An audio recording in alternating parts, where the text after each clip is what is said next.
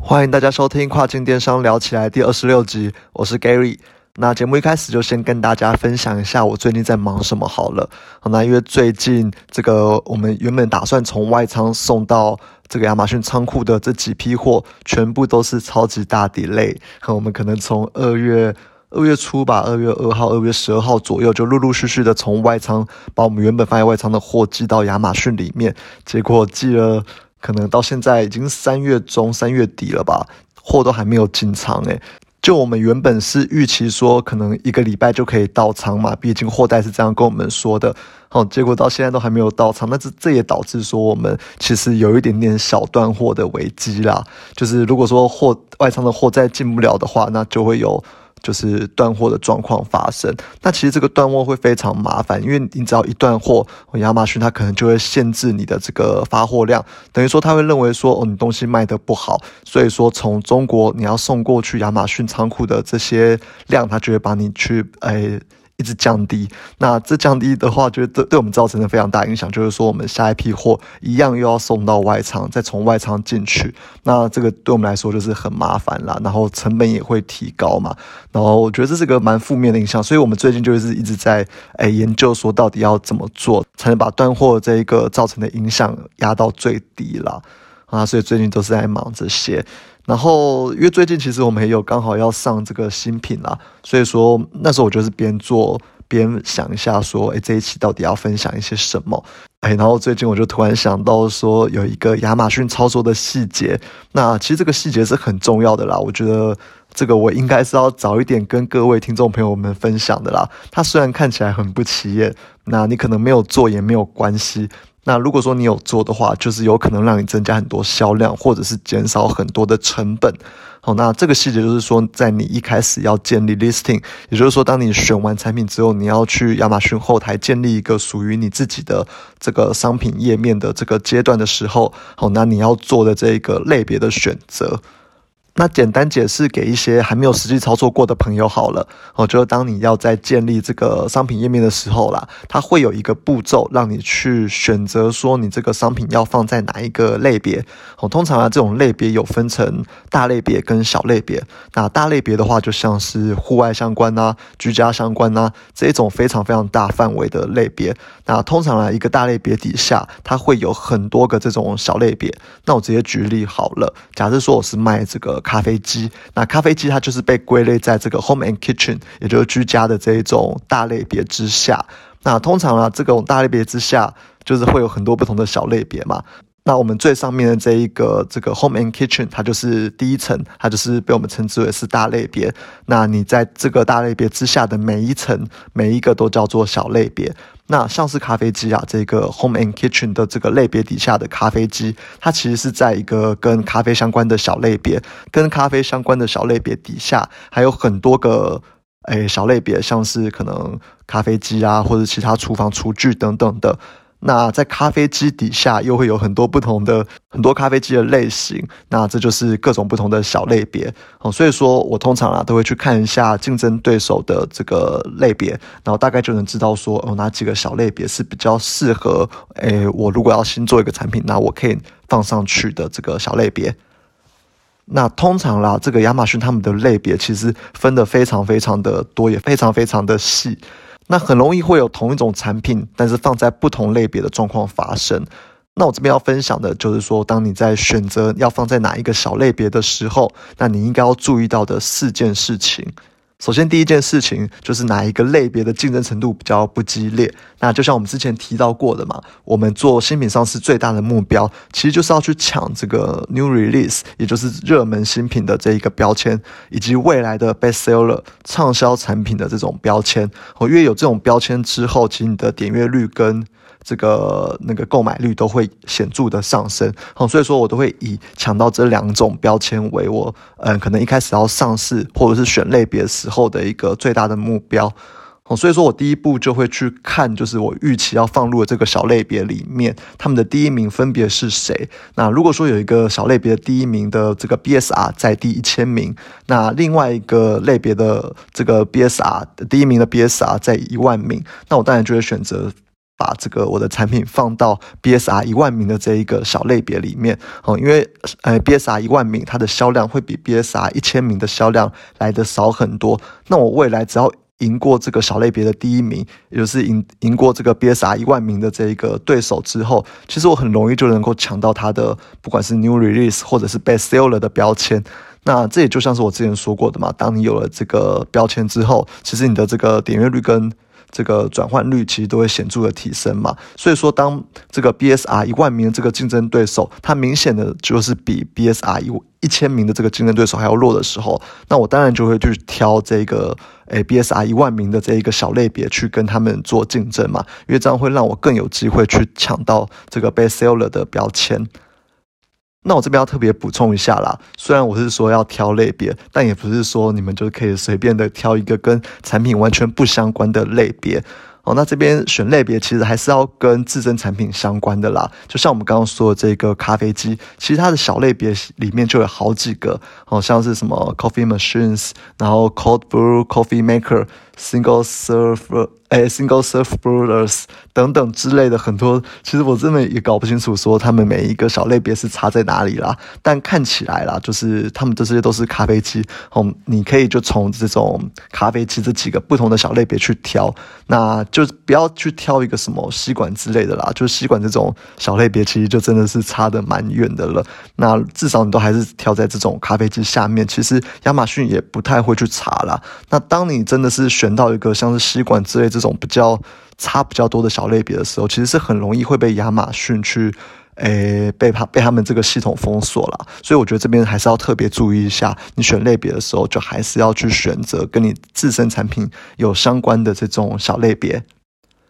OK，那第二个要注意到的事情就是该类别是否有被 seller 的标签哦，因为其实有一些小类别，他们。哎，其实是没有这个 best seller 的标签的。那如果没有的话，就算你成为该类别的第一名，你依旧也不会有这种标签嘛。那对我们之之前要讲的这个利用标签来增加转换率跟点击率来说，就是完全没有帮助了。所以说，当我选好了一个比较不竞争的小类别之后，那我还是会去看这个第一名，看他。哎，卖的最好的这个 best seller，看它到底有没有标签。那如果有的话就 OK 嘛。那如果没有的话，我就会退而求其次去选择另外一个稍微比较竞争的小类别，然后再去跟它做竞争，去抢这一个 best seller 的标签。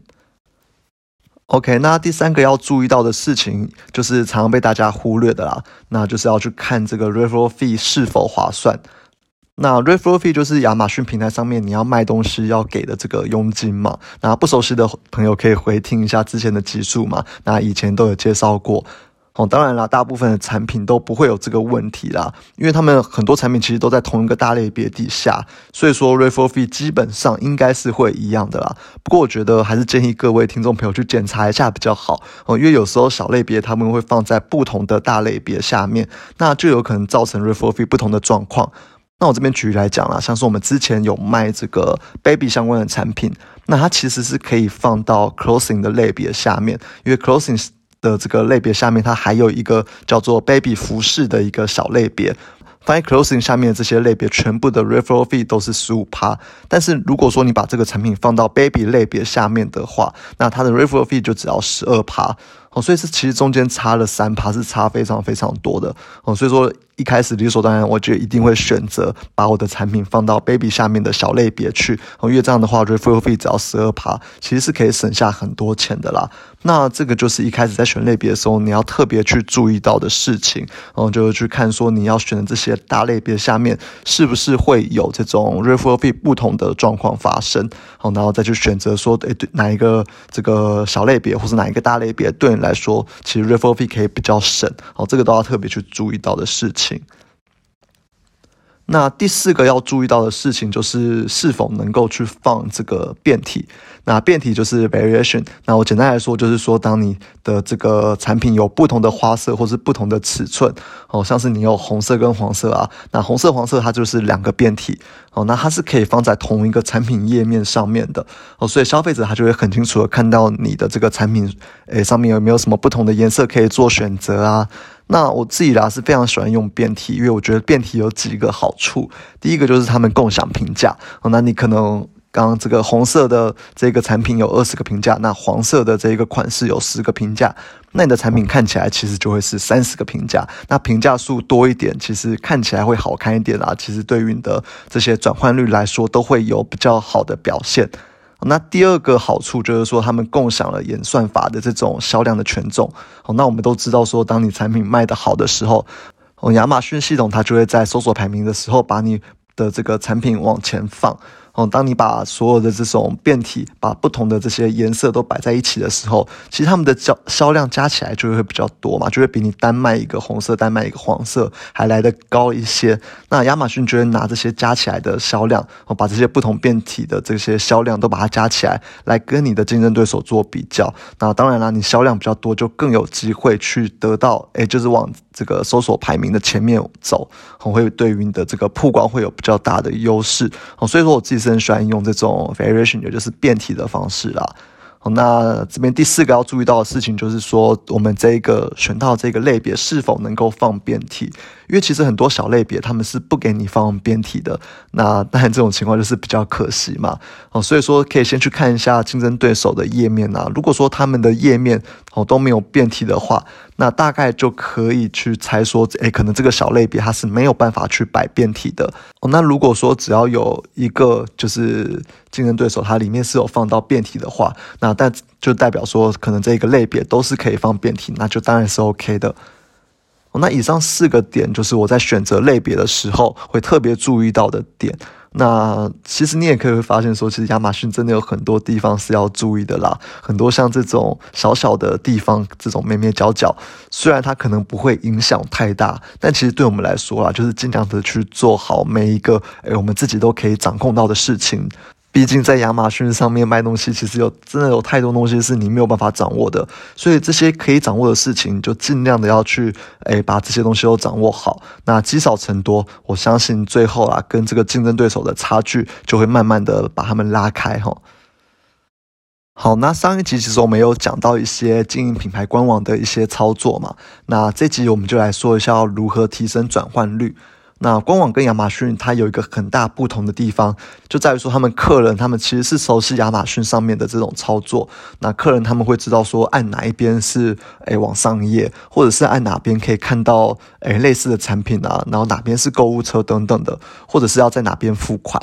但是如果说诶在你官网的客人啊，他们其实多半都是第一次进到你的官网里面，所以一定是非常不熟悉的。而且之前有研究显示啊，一般客人哈，他在点开网页之后，他只会花大概十秒的时间去看。当他在十秒之中，他找不到他想要的页面，或者找不到他想要的资讯，其实八九成他们都会跳离这一个网站了。只有非常少部分的人会很认真的去研究你的官网。所以你要让客人的操作变得非常非常的直觉，这也就是大家说的导购的体验跟流程哦，这个非常的重要。那它这个自然也就会影响到你的转换率。哦，那我这边就有几个建议给大家做参考。哦，第一个就是你要有明确的这种网站的架构。我就拿童装来举例好了。首页进来之后，通常就会看到有男童装、女童装，或者是其他配件之类的这种大类别。那可能你从男童装这个类别点进去之后，你又可以看到不同的。嗯，像是运动衣啊、睡衣啊、休闲衣等等的这些小类别，那这个就是网站架构了。你要让那些第一次来到你网站的人，他不管身处在哪一个页面，他都能够知道自己是位在诶网站的哪一个位置哦哪一层上面。所以说，当他想要离开这一页，跑回到上一层的时候，那可能他原本是在这个休闲衣啊，那他可能往上一层就会回到男童装的位置，然后他就可以重新再去选择一个小类别，去看看说他是不是能够诶找到他想要的产品。哦，因为毕竟官网它不是亚马逊啦，你亚马逊可能在上面搜寻个，呃，一个想要的关键字，那就可以很快速的去找到你想要的产品。但是其实，在官网上面是没有办法的哦，所以我们在官网上面就只能够尽量的用这一种就是架构比较明确的方式，来让客人逛得比较舒服，逛得比较开心，然后让客人有办法去快速的找到他想要的产品。所以像这一种网站架构啦，我们就会把它放在每一个产品页的上面，哦，来让客人比较清楚说他们现在自己到底是在逛哪一哪一个页面，那到底接下来又应该要去哪一层去搜寻他想要的产品，这样。那第二个建议就是要你要有明确的这个 call to action 的按键，call to action 就是呼吁消费者去行动的这些词语。那这个在电商里面其实非常的常见啦，像是可能 shop now，诶 click here，order today 等等这一类的词语，就是要你去马上行动之类的，哦，要让消费者去你去叫消费者今天就要购买之类的，那那种感觉的词语都是叫做 call to action。哦，那像是亚马逊啊，它在产品的页面上就有着很明确的 Buy Now 跟 Add to Cart，那这个就是 Call to Action。所以同样的，你在官网上面，你就要放入很多这种的按键，来去告诉、去指引你的客人，去告诉他们下一步应该要怎么做。好，那这样的应用范围其实很多啦，不一定是 Buy Now。好，我举例来说，你可以在你的首页。可能你的首页有一个活动，就是要购买五十块就有十 percent 的优惠等等的，那你就可以在上面写着这个 learn more，让客人点进去看，说要怎么样才能够拿到优惠之类的，或者是说你有这个新品要上架，那你也可以特别在首页写个我不知道，像是诶可能一样 learn more 等等的都可以。好，就最主要就是要去引导消费者说，哦，可能下一步应该要往哪里走，那按哪一个按键下去之后能够看到更多东西。当然啦，这种按键一定要有特别的颜色哦。你要做的就是让大家知道说，哎，这个按键是可以点击进去的哦，这样别人才会去点嘛。那像是亚马逊，它就是用这个黄色的底啦，去凸显它的 call to action 的这种按键。那这些都是你在官网上面可以去做，也可以去使用的一个部分哦。那第三个建议就是你要把你。可以点击的这些 link 或是按键，你要在视觉上面要跟其他不能点击的地方完全区隔开来，那这样客人才会知道说哦哪些地方是可以点击的，哪些地方是，哎你已经原本就呈现好不能去点击的。那我举例来说啊，像是衣服或是鞋子哈，很多卖家他们都会在产品页面上面放置一个小按键，那点进点击进去之后，他就会教你怎么量测，或是一些有一些 size chart 之类的这种页面。那像这种按键，或者是这种 link，就你上面一定要显示不同的颜色啊，或者是说，当你的游标移过去的时候，这个按键会有一些变化、变动之类的。那这种方式就是可以让客人比较明确的知道说，哦，原来这个按键是可以做点击的，哦，原来这个 link 是可以点进去看的。那不然客人其实通常啊，他们都找不到下一步应该要怎么做，那或是他们也不知道说接下来要。点击哪里才有更多的资讯可以看？那这个就是比较可惜的地方。那最后还是要提醒大家啦，不管你导购流程怎么做，那这些视觉化的东西要怎么设计，最后都一定要去套到手机版上面去看哦。因为现在手机版的流量已经比电脑版的还要多很多了，所以最后都还是要以这个手机版为主。那你自己就是要用手机啊，再把整个流程诶完整的跑过一遍，然后看一下你在下单的时候或者在下单前的这些流程哪有哪里是比较不合逻辑或者是比较卡卡的，其实都要再做修正了。那最后一样是老话一句啊，就是你要多看看其他网站要怎么做。那不管是亚马逊这一种电商平台，或者是一些其他比较厉害的这种官网，诶，其实多看一点，大概就会知道说哪些东西是自己可以去做学习的。那其实我们一开始自己做的这种官网啊，坦白说也是东抄西抄了，就觉得谁的东西好用，我们就把它谁的东西拿过来抄。反正我们都是用 Shopify 嘛，其实 Shopify 上面有很多不同的 App 是可以让你去诶做使用的。那对我们来说就是多测试嘛。其实啊，到现在我们也都还在测试中，因为就是做做这个电商，一直都会有很多新的东西跑出来。那对我们来说，我们能做的东西就是多学习啊，然后多尝试，多去测试，看到底哪些东西是最适合我们自己的一种可能导购或者行销模式。好，那这集就先分享到这边，谢谢大家收听，拜拜。